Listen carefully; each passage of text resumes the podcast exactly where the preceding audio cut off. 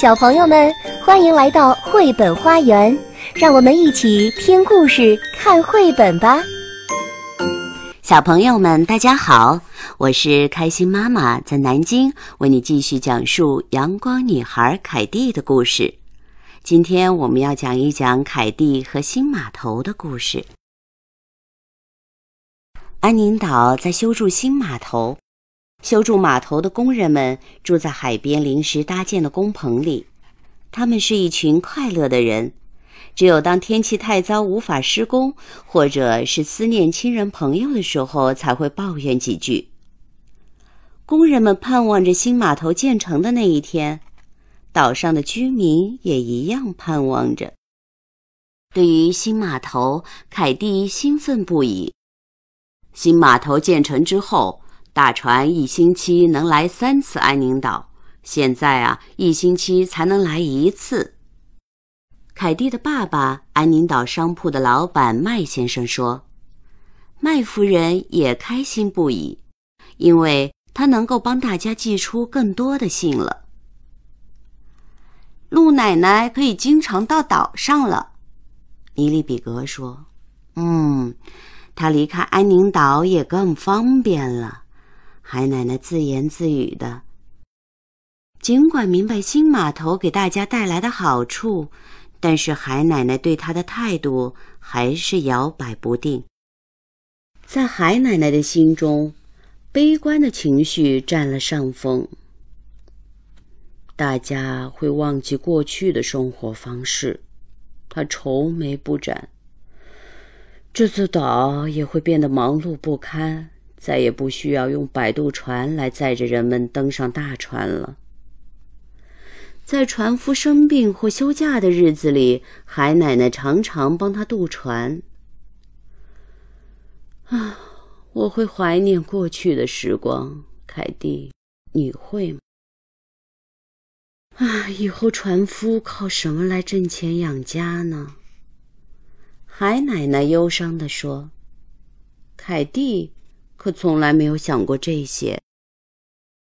岛上的居民都在议论，老旧的生活方式该变一变了。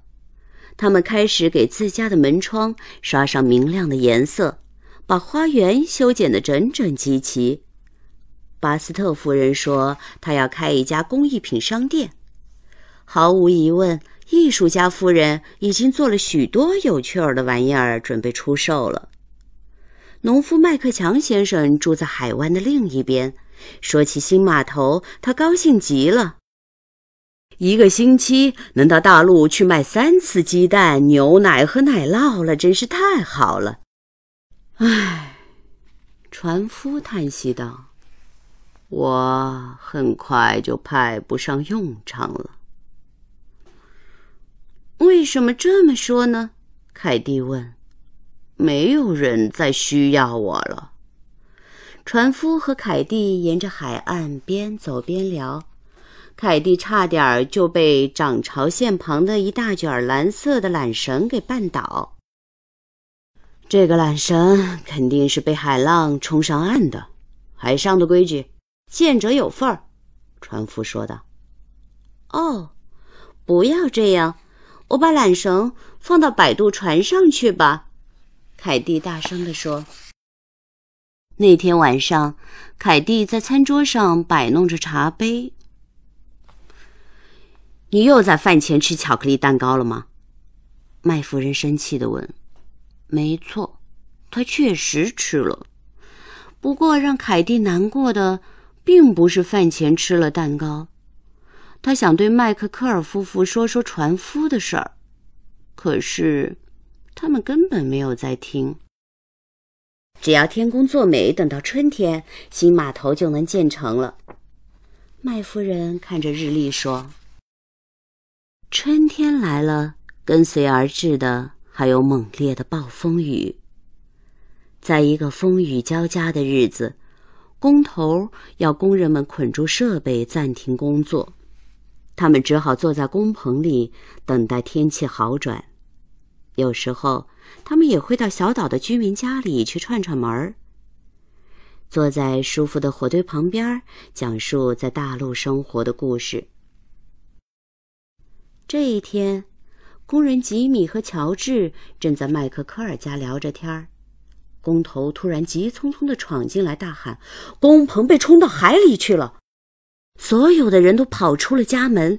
新码头被海水淹没了，工棚几乎看不见了，除了其中一间在海湾中若隐若现，其余的都淹没到了海里。在海湾中漂浮的，还有一样东西——摆渡船。凯蒂依稀看见船夫正将一条绳子扔向工棚的固定桩，可是就在海奶奶想要划着摆渡船去营救的时候，一个巨大的海浪将绳子冲离了固定桩，工棚仍然在海上漂浮着。用我的绳子！凯蒂竭尽全力的大声喊。海奶奶加快了摆渡船的行进速度，再次靠近目标。他开着船绕着工棚转圈儿，同时船夫用结实的蓝色的缆绳绑住了它。摆渡船拖着工棚回到岸边的时候，大家都欢呼雀跃。多棒的航海技术！工人们说：“多棒的绳子呢！”船夫下船时笑着对凯蒂说。湿透的船垫和散落的家具被搬出工棚。岛上的人们说：“你们可不能睡在这样的屋子里，和我们住在一起吧，直到新码头建成。”太棒了，凯蒂心想，天天都能够听到大陆上的故事了。第二天早上，暴风雨停了，工人们回到工作岗位。工头说：“船夫可以用工棚当柴火。他和工人们很愿意住在小岛居民的家里，那比工棚可舒服多了。”每个工人都在夸耀自己借住的房子是最棒的。不过，大家一致称赞船夫太太做的巧克力蛋糕是最美味的。复活节到了，新码头终于完工了。轮船开过来了，满载着大人物和参观者，还有鹿奶奶。工人们冲着小岛居民挥手，说他们休假的时候会回来。几乎所有人都想预定船夫的房子。凯蒂知道这是为什么。当成群的游客涌向村庄的时候，海奶奶叹了口气。唉，结束了，摆渡船和老旧的生活方式全都结束了。不，没有结束。凯蒂拉着两个奶奶走进船夫家，工棚里变了样，里面放了个柜台，柜台里摆着好几种巧克力蛋糕，还有几壶茶。陆奶奶是小店的第一个顾客。海奶奶，等游客们用完茶，你、我还有凯蒂就可以带游客坐上摆渡船来趟短途旅行。船夫建议道：“嗯，你还可以给游客们讲讲过去的生活。”凯蒂说。海奶奶笑了，看来新码头没有什么不好的。好了。今天我们的故事也到这儿结束了，明天我们再见。本节目由爱乐公益出品。